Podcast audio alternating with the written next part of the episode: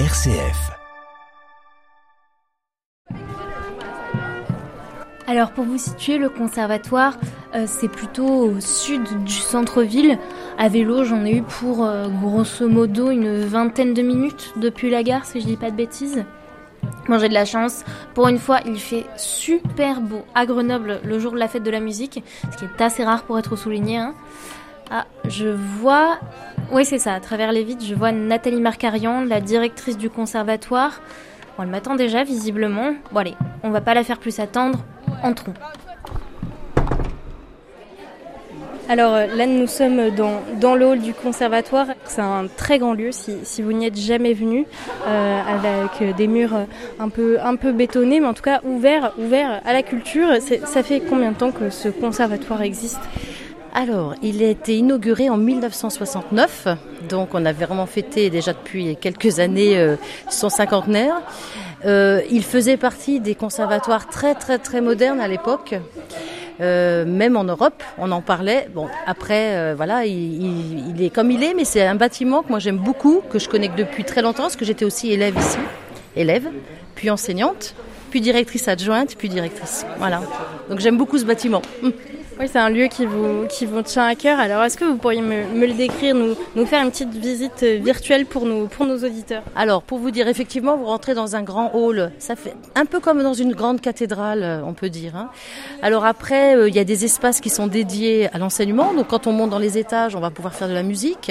On va aller pouvoir faire du théâtre. On a une très belle salle de théâtre aussi. Dans un autre endroit, eh bien, on va aller vers la danse, puisque donc c'est musique, danse et théâtre. Et quelque chose de particulier ici, c'est qu'on a une magnifique bibliothèque avec un fonds important.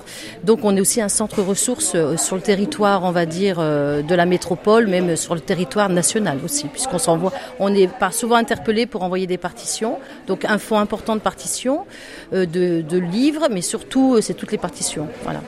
Puis c'est du coup le conservatoire, bon c'est un lieu cher à votre cœur, j'imagine. Puis c'est un lieu de, de rencontre, j'imagine aussi pour vous comme pour les autres élèves. Oui, tout à fait.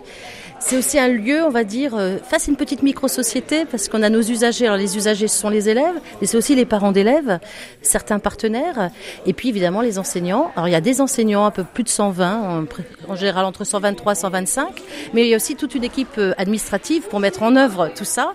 Donc une trentaine d'agents administratifs et techniques. Là, vous voyez, aujourd'hui, ça grouille. On a les régisseurs qui sont dans tous les sens, les agents d'accueil, les agents de sécurité, et puis tous les agents qui vont pouvoir renseigner comment on fait pour s'inscrire au conservatoire, qu'est-ce que ça coûte le conservatoire. Voilà, donc on a une équipe aussi qui va être autour de la vie, de la vie scolaire, des cursus. Et euh, au niveau de, de l'enseignement qui est, qui est, dispensé, vous disiez, il y a beaucoup de niveaux, beaucoup de, de types d'enseignements différents, euh, ne serait-ce que sur, euh, sur la musique, là, oui. dont on parle. Alors, il y a évidemment tout ce qui est cursus, on sait ce que ça veut dire. Un cursus, au bout du compte, il y a un diplôme, mais il y a aussi la place à tous les parcours amateurs.